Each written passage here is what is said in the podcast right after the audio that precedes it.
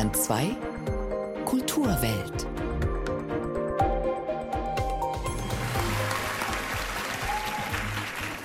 And the Golden Globe goes to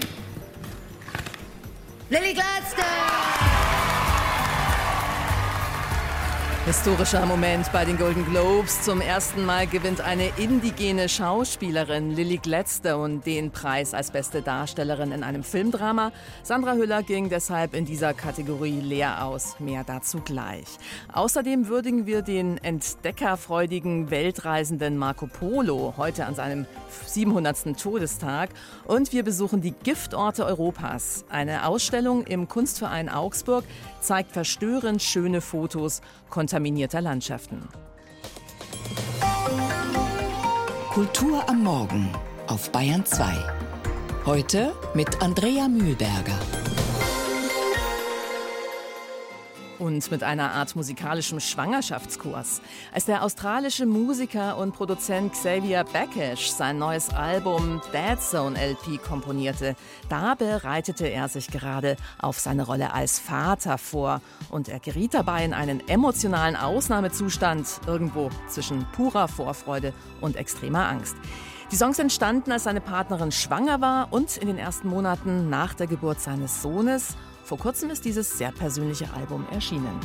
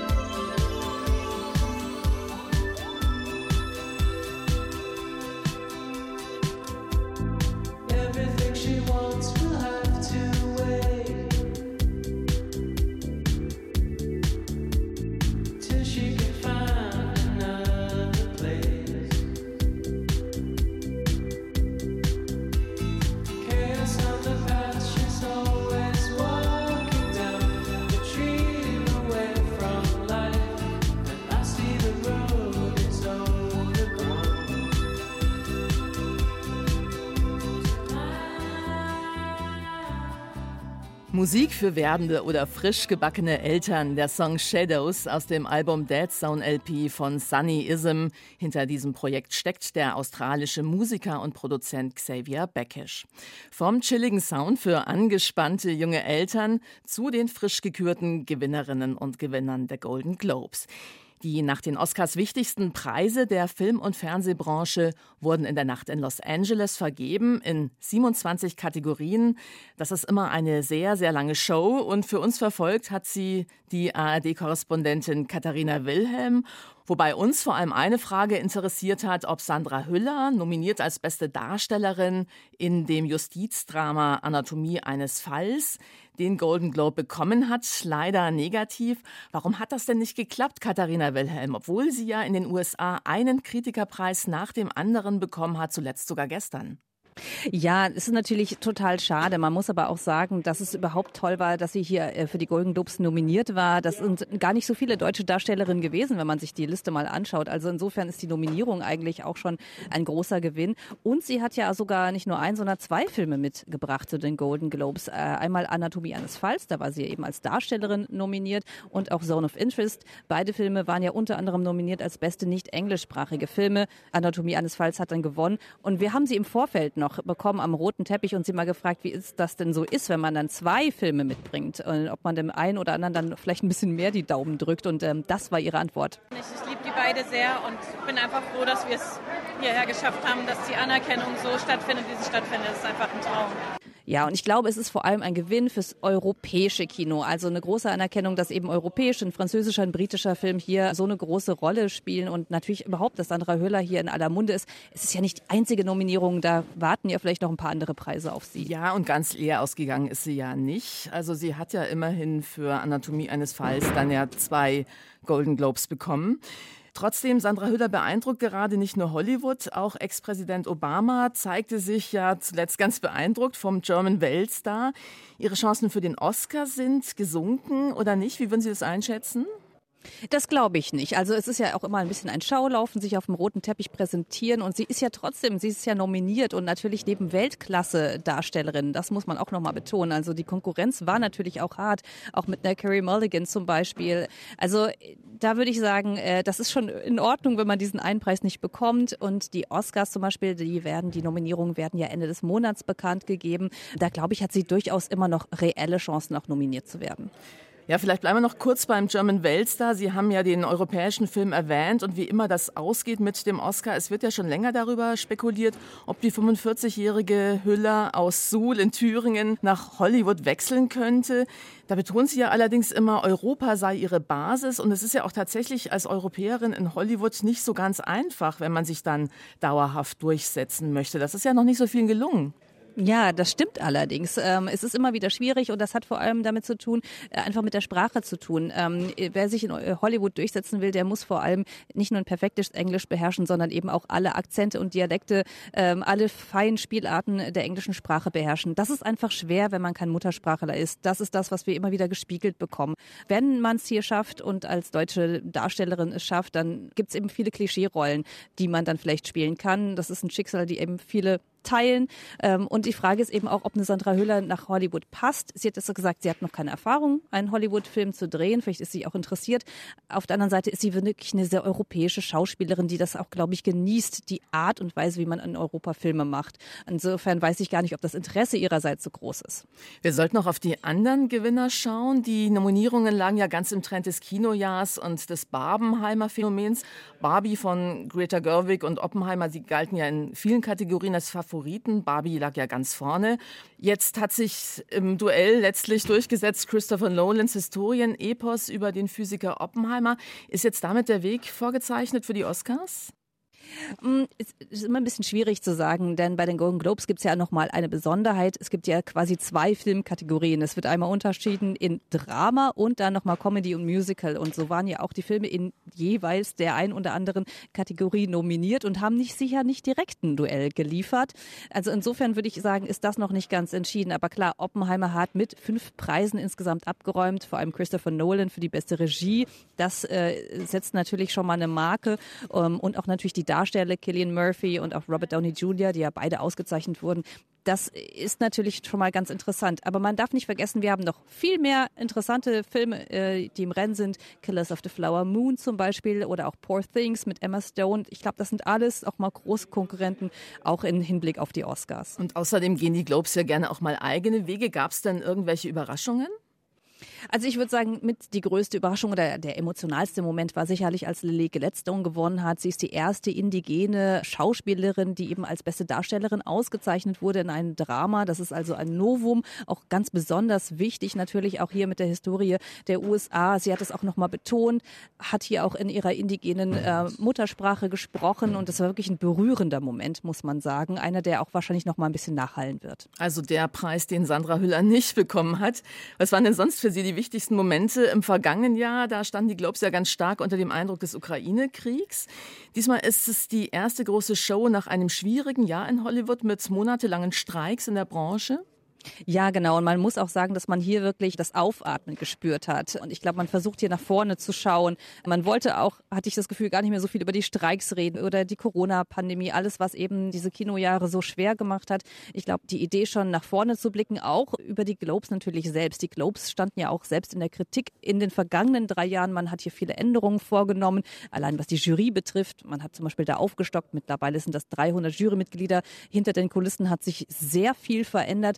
Aber ich hatte das Gefühl, darüber reden will eigentlich hier keiner mehr. Man will nach vorne schauen, man will sich wieder dieser Branche widmen und man will vor allem ein gutes und ein besseres Kinojahr 2024 hinlegen. Ja, ist es denn inzwischen gelungen, die ähm, Golden Globes zu rehabilitieren nach all den Korruptionsskandalen und Rassismusvorwürfen? Das wird, glaube ich, die Zeit so ein bisschen zeigen. Ich würde sagen, der beste Beweis dafür, dass die sich überhaupt rehabilitieren, ist, dass sie stattgefunden haben. Denn man hätte die Golden Globes ja durchaus auch absägen können bei der vielen, vielen Kritik. Ich glaube aber, Hollywood will diese Veranstaltung, die ja mal am Anfang des Jahres stattfindet, die diese Award-Saison einläutet. Und der Tonus oder der Klang hier ist so ein bisschen die Golden Globes sind auch too big to fail, also zu groß, um schief zu gehen oder um auf sie zu verzichten. Und äh, ich hatte das Gefühl, über diese Kritik wurde hier wirklich sehr viel geschwiegen. Andererseits hat man hier auch keinen, ich sag mal, adäquaten Moderator gefunden. Joe Coy, der das Ganze moderiert hatte, war zwar okay, familienfreundlich würde ich sagen, aber jetzt nicht brillant. Und im Vorfeld gab es wohl Schwierigkeiten, jemanden zu finden, der sich an diese Show rantraut. Ich glaube, man muss den Globes noch ein paar Jahre geben, dann geht's vielleicht wieder. Aber wie gesagt, dass sie überhaupt stattfinden, das ist natürlich das Zeichen, dass man sie auf jeden Fall haben möchte, behalten möchte hier in Hollywood. Ja, dann warten wir mal gespannt ab, was die Oscars bringen werden. Am 23. Januar gibt es die Nominierungen. Sie haben es erwähnt. Dann werden wir sehen, ob Sandra Hüller dabei sein wird. Schon allein das wäre ja eine Sensation. Die ARD-Korrespondentin Katharina Wilhelm war das. Sie hat für uns in Beverly Hills die Verleihung der Golden Globes mitverfolgt. Vielen Dank und schöne Grüße nach Hollywood. Kulturwelt. Das aktuelle Feuilleton auf Bayern 2.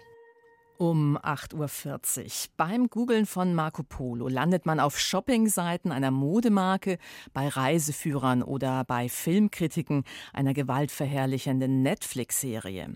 Einer der größten Abenteurer und Entdecker als Beispiel eines mittelalterlichen Haudegens, als Vorläufer des globalen Tourismus oder als Vorbild modisch eingekleideter Jetsetter. Heute vor 700 Jahren starb Marco Polo in Venedig und aus diesem Anlass ist unter dem Titel Il Milione, Wunder der Welt, auch sein berühmter Bericht über seine China-Reise neu aufgelegt worden, mit einem Nachwort des Sinologen Tillmann Spengler. Knut Kortzen hat mit ihm über Marco Polos literarische Hinterlassenschaften gesprochen. In aller Bescheidenheit gesagt, Marco Polo ist einer der größten Anstifter von intellektuellen Feldzügen und Eskapaden unseres westöstlichen Kulturerbes. Und das weltweit. Marco Polo, der venezianische Kaufmann, der bis nach China reiste, ist für den Sinologen Tillmann Spengler die idealtypische Verkörperung der Entdeckerfreude. Man kann von einem Furor der Neugier sprechen, den er ausgelöst hat, besser aber redet man von einem Glücksfall. Dieser Glücksfall in mehr als 230 kurzen Kapiteln liegt nun in einer kenntnisreich kommentierten, prächtig illustrierten Ausgabe vor. Lauter Abenteuer jenes ausgreifenden Wanderers Marco Polo, dessen Geschichten schon Johann Wolfgang von Goethe wie auf einem Zaubermantel daherzufliegen schienen. Er hat eine Szene drin, wie dem Kaiser von China, bei wie er sich mit Magiern umgibt und äh, er möchte etwas zu trinken haben und die Magier sitzen alle so 10, 12 Meter respektvoll vor ihm weg und dann machen sie einen Zauberspruch und sofort fliegt ein Glas nach dem anderen oder ein Becher nach dem anderen an seinen Mund und er kann ihn austrinken. Und dann sagt Marco Polo, das ist wahr. Und wer das nicht glaubt, soll sich mal bei den Experten der schwarzen Magie kundig machen, ob so etwas nicht möglich ist. Selbstverständlich. Als tatsachengetreuen Reisebericht nach Fernost darf man dieses Buch gewiss nicht nehmen.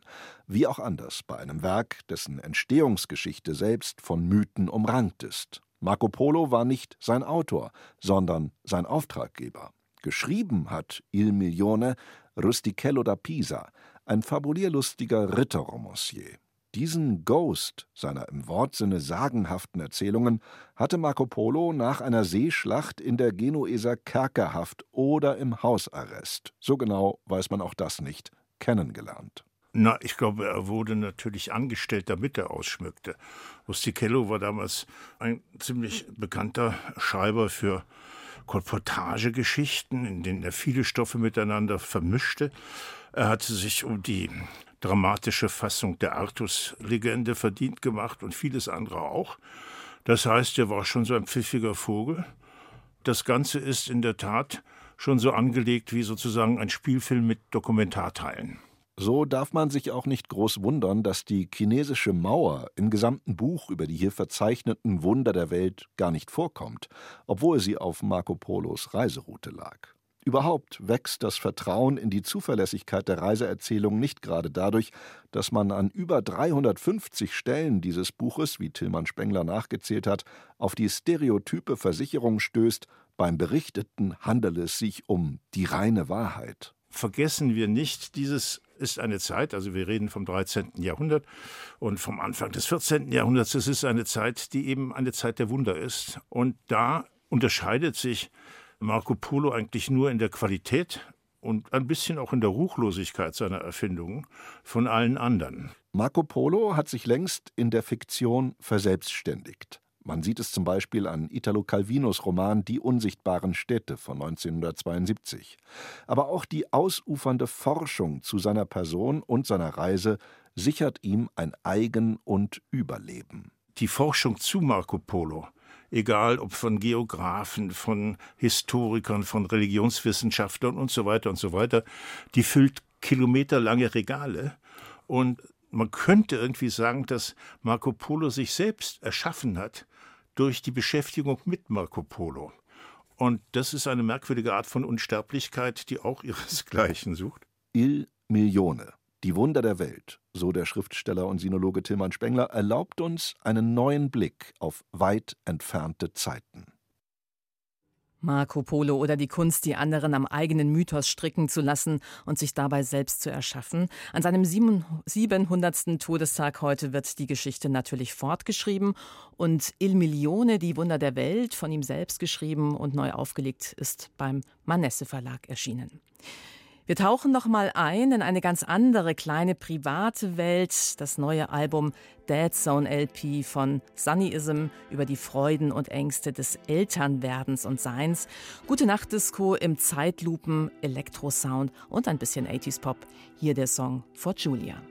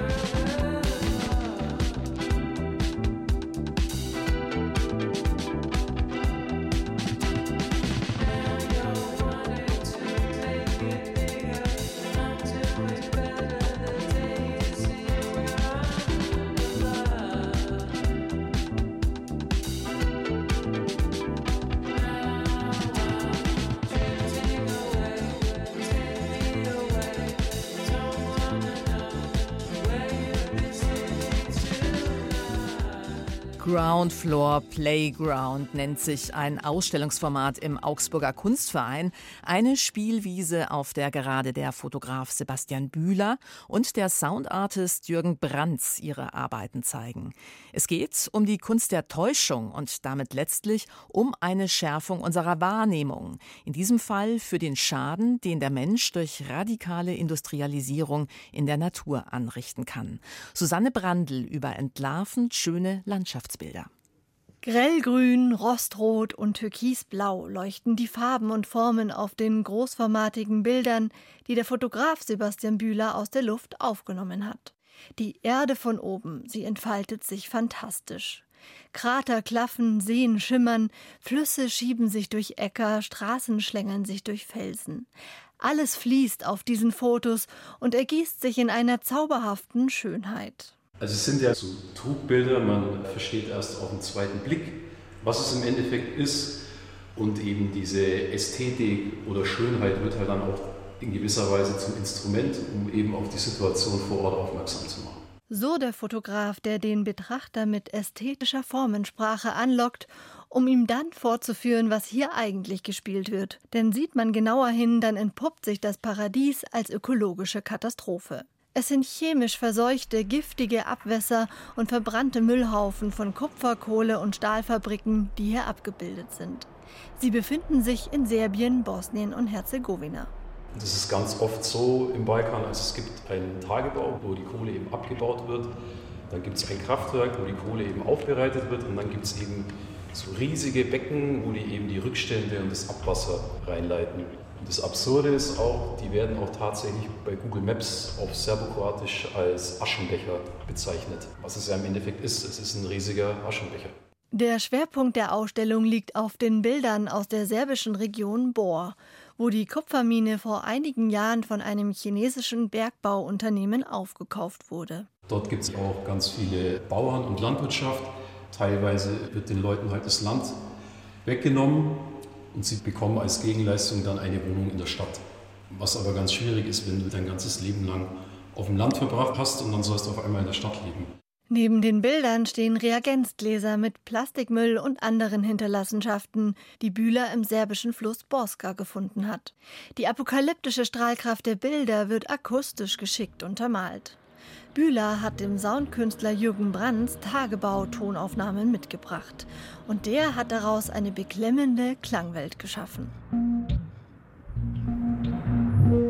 Was ich interessant fand, war halt eben nicht nur ein starkes Rauschen von irgendwelchen Maschinen, sondern sowas, wo man halt auch eben Tiere oder auch Menschen mal drin hört. Also es gibt auch eine super interessante Aufnahme, wo man halt so eine Gruppe von Menschen singen hört, auch in der Ferne. Und äh, nah dran sind halt laute Maschinen, die das deine Ohren fast nicht erreichen lassen, was eigentlich schön ist, was halt so hinter dieser akustischen Verschmutzung dahinter steckt. Die Komposition verstärkt die Eindringlichkeit der Fotografien, die wie abstrakte Gemälde anmuten, womit sie nicht nur dokumentarisch, sondern vor allem künstlerisch beeindrucken. Eine sinnlich bestechende Ausstellung, die gleichermaßen anzieht und abstößt und dadurch nicht so leicht wieder loslässt.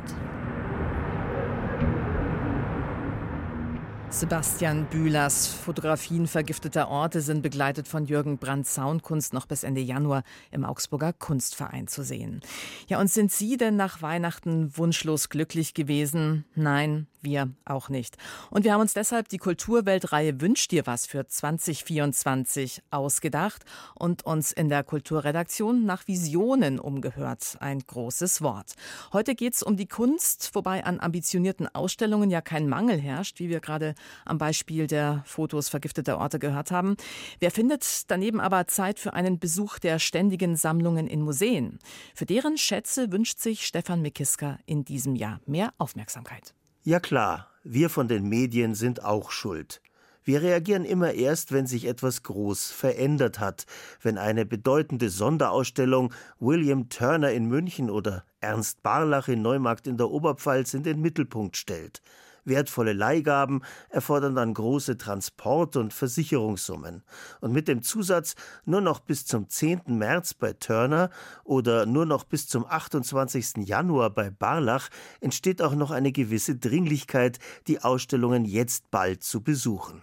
Deswegen lautet mein Wünsch dir was Zwischenruf 2024 ganz deutlich, Sonderausstellungen sind schön, aber die wahren Schatzkisten sind die ständigen Sammlungen der Museen, zum Beispiel im Germanischen Nationalmuseum in Nürnberg. Die Sammlung des Germanischen Nationalmuseums umfasst mehr als 1,3 Millionen Objekte, rund 25.000 sind davon permanent ausgestellt. Damit ist es das größte kulturhistorische Museum des deutschen Sprachraums und zählt zu den bedeutendsten Museen der Welt. Sonja Missfeld, die Pressesprecherin des Germanischen in Nürnberg, verkündet hier gelassen Großartiges. Auch wenn die Sonderausstellung gerade, auch aus der eigenen Riesensammlung geschöpft, Meisterwerke aus Glas präsentiert, sollte doch die ständige Sammlung der Star sein. In den letzten Jahren stand ich zum Beispiel fasziniert vor Bildschnitzereien von Adam Kraft und Tillmann Riemenschneider sowie vor dem atemberaubenden Selbstbildnis mit Sehhilfe von Anna Dorothea Terbusch, einer der ersten Künstlerinnen der Geschichte. Aber in diesem Haus von Weltbedeutung wird jede und jeder ein Lieblingsobjekt finden. Höhepunkte sind beispielsweise der geheimnisvolle Goldhut von Etzelsdorf Buch aus der Bronzezeit, kostbare mittelalterliche Einband des Codex Aureus, Skulpturen von Veit Stoß und natürlich Meisterwerke von Albrecht Dürer. Hier steht außerdem der sogenannte Beheim-Globus, der älteste erhaltene Globus der Welt. Aber auch für Fans von moderner Kunst gibt es etwas zu sehen. Malerei des Expressionismus sowie Designklassiker vom Bauhaus bis heute runden die umfangreiche Präsentation ab. Was Sonja Missfeld hier für das Germanische Nationalmuseum in Nürnberg reklamiert, gilt unbedingt auch für das Bayerische Nationalmuseum in der Prinzregentenstraße in München. Ich habe im Studium sehr davon profitiert, zwischen Werken von Tillmann Riemenschneider und Ignaz Günther hin und her gehen zu können. Apropos Bildhauerei. Edwin Scharf, Fritz König, Alf Lechner und Lothar Fischer in den ständigen Sammlungen von Neu-Ulm, Landshut, Ingolstadt und Neumarkt in der Oberpfalz sind auch immer wieder Besuche wert. Das Schätzler-Palais in Augsburg mit der Barockgalerie und vor allem mit dem für die durchreisende Marie Antoinette eigens errichteten Ballsaal, eines der schönsten Rokoko-Meisterwerke überhaupt in Bayern. Das Kunstforum Ostdeutsche Galerie alias Kock in Regensburg organisiert seine ständige Sammlung laut Direktorin Agnes Tietze nach Orten. In der thematisch gehängten Dauerausstellung bilden Reisen ins östliche Europa vor und nach 1945 den roten Faden. Anhand von Gemälden und Skulpturen kann man historische Orte wie Breslau, Danzig oder Königsberg, dem Geburtsort von Käthe Kollwitz, entdecken. Auch Lovis Korinth stammt übrigens aus Ostpreußen und ist im Rundgang vertreten. Im Kabinett zur Prager Sezession zeigt das Kock unter anderem Werke von Oskar Kokoschka, der sich um 1935 nicht nur in den Blick über die Moldau zum Ratschin hoch verliebte, sondern in Prag auch seine künftige Frau Olda kennengelernt hat. Und trotzdem bleibt auch diese Sammlung in der medialen Öffentlichkeit meist viel zu unbeachtet.